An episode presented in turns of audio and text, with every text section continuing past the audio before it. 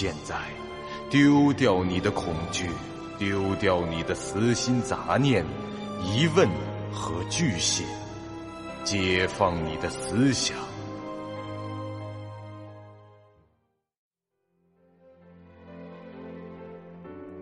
您现在收听到的是由喜马拉雅 FM 出品。巨五八瓦塔播讲的长篇恐怖网络游戏有声小说《惊悚乐园》，作者三天两觉。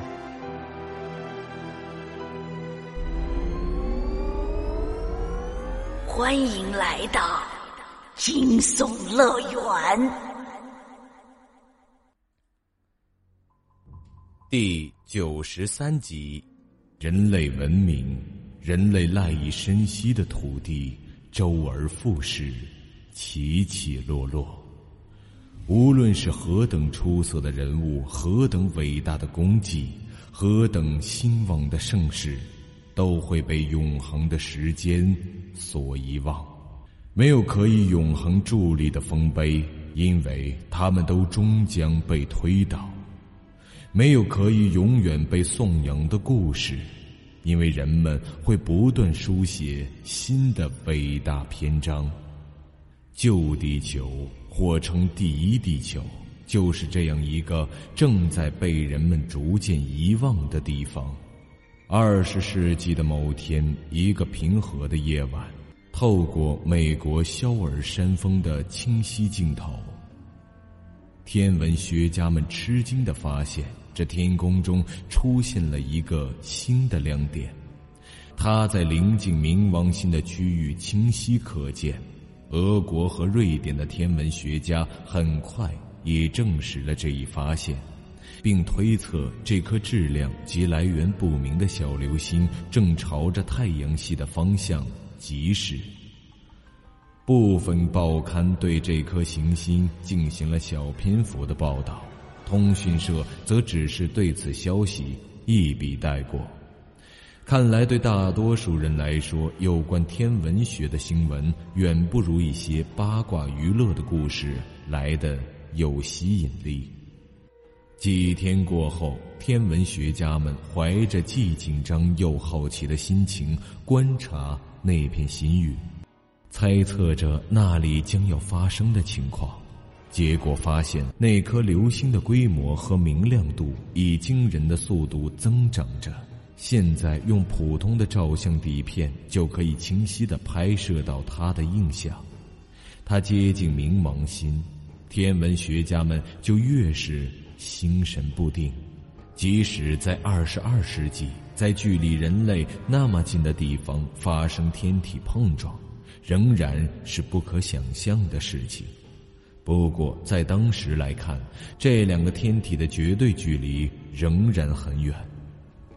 当不可想象的事情迅速变成可能发生的事情时，世界各地媒体才开始关注起这一天空中正在上演的事件，甚至有些在校的学生都制作出了相关的天体运行图表。一切的证据都表明，人们只能无助的看着那颗流星向着冥王星奔去。不久后，全世界都已在报道此事件，因为想象中的碰撞没有发生，结果竟然是那颗流星体在经过冥王星旁边时，将那整个矮行星拽向了自己那炙热的团块之中。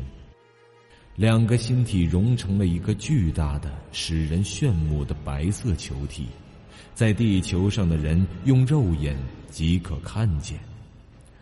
于是，在太阳和月亮之外，又多了一个新的天体，随着地球的转动，有规律的出现在人们的视线中。每个夜晚，人们都会去观察这个球体的升降，而人们也逐渐的意识到了。这个球体每次升起时都变得更加巨大了。人们开始猜忌、恐惧，提出一些诸如“为什么宇宙那么大，那颗流星偏偏要来到这里”之类的问题。提出这种问题是很愚蠢的，就像是在问为什么自己会在几十亿同胞中脱颖而出、顺利出生一样。科学家们在新闻节目中向公众解释说明了一些天体物理学方面的相关知识，并且公布了部分的研究结果。铺天盖地的报道都在诉说同一件事：这个入侵太阳系的不速之客，最终运行的方向。一定是太阳，只有各大行星之间的吸引力，才有可能让这个星体偏离其具有毁灭性的轨道。但无论如何，地球的末日已经到了。可接下来的事却出乎意料。打个比方，就是地球被判了死刑，但却是死缓。这颗火球在吞没了冥王星后。移动速度就变得很慢，它停留在了一个相对安全的距离上，如太阳的孪生兄弟一般灼烤着这个世界。寒冬消失了，全球最冷的季节也如同初夏。当一个黎明结束，第二个黎明又点亮了天空，那样的耀眼，那样的火热。地狱般的热浪、飓风肆虐般灼烧着全世界，没人知道这样的日子会持续多久，但两极冰冠融化的速度在提醒着人们，地球已不是久留之地。乐观者、怀疑者、绝望者、疯狂者，人们的反应各不相同，地球陷入了空前绝后的混乱中。末日终于以一种有形的姿态出现在了人们的面前，不再是什么环境问题、外星人入侵、致命病毒这类存在于电影中，或是人们时常挂在嘴上的假设，而是切切实实的出现在了天空中，每一天都在昭告着全世界，终结就在眼前。没想到这次死缓却让人类团结在了一起。在那后来的十年中，人类科研的发展甚至超过了过去的两百年。全人类终于摒弃了肤色、种族、国籍、信仰等等的芥蒂，联合在了一起，为了种族延续这个共同目标，各尽其力，毫无保留的分享最顶尖的科学技术。科学家、资源，一切，终于在二十年后，人类迈出了星际殖民的第一步。第一艘方舟级星际母舰飞出了大气层，搭载人口为一百万。接着是第二艘、第三艘，再后来，逃离地球的那一线生机，终于让人们露出了本性。地球爆发了一场战争，结果以大部分人类的死亡和地球上百分之九十三的人造设施毁灭而告终。二十七年后，末日就像是个玩笑一样结束了，当然没有人笑得出来。那颗流星竟然转了个九十度。重新加速离开了太阳系，没人知道是为什么。或许那根本不是什么流星，而是外星人的飞船；或许那是某种特殊的生命体；又或许是某个未知的神明对人类的考验。您现在收听到的是由喜马拉雅 FM 出品、巨五八瓦塔播讲的长篇恐怖网络游戏有声小说《惊悚乐园》，作者三天两觉。总之，当人们有了逃离地球的能力后，地球毁灭的危机却不复存在了。最讽刺的是，这颗行星已被人类自己的核战争破坏的满目疮痍，不适宜继续生存。好在人们已经掌握了关键性的签约技术，长距离的星际旅行也不再是天方夜谭。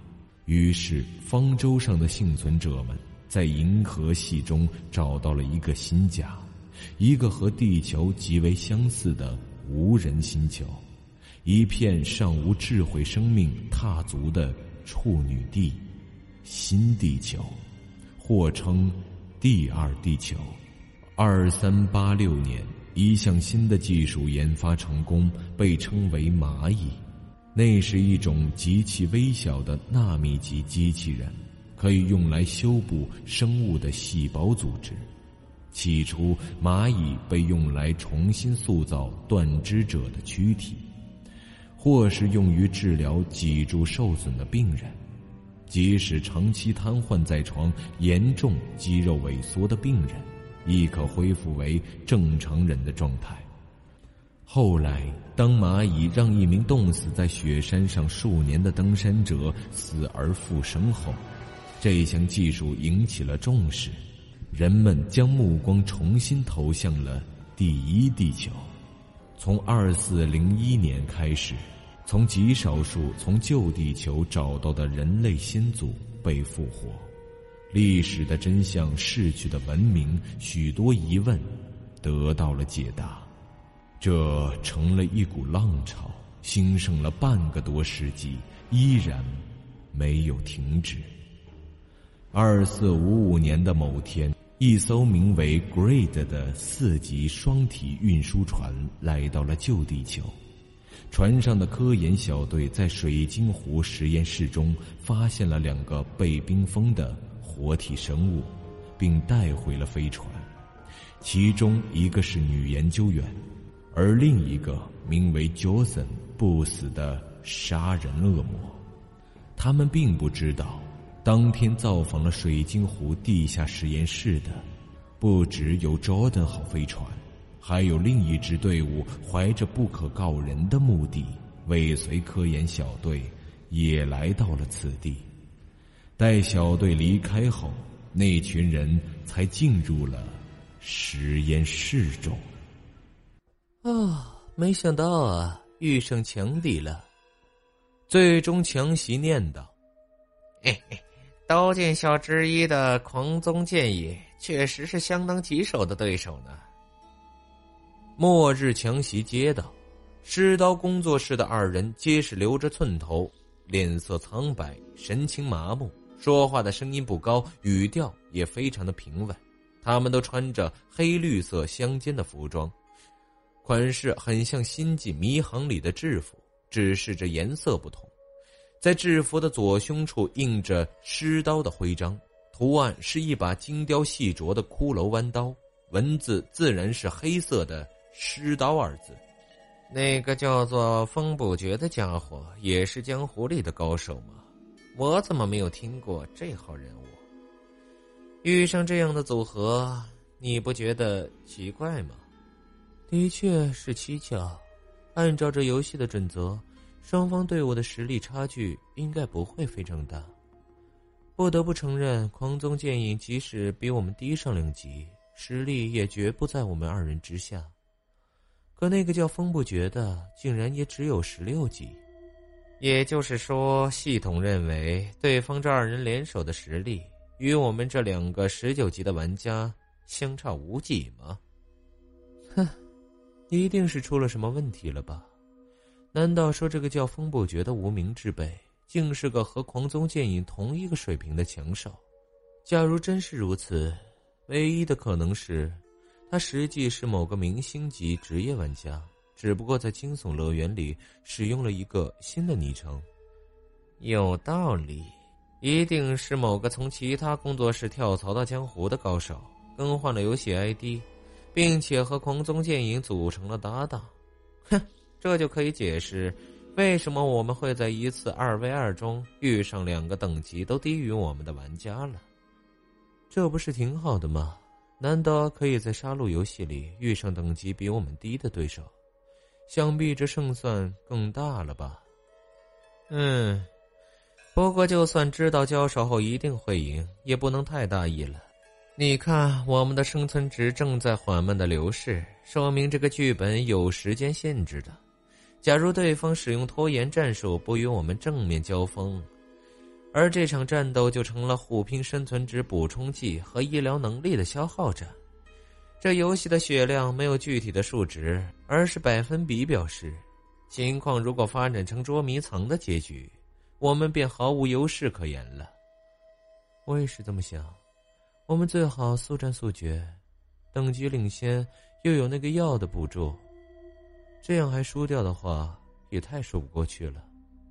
另一边，风不觉拿着钢刀在前面领路，狂宗剑影跟着他在走廊中快速、安静的前行着。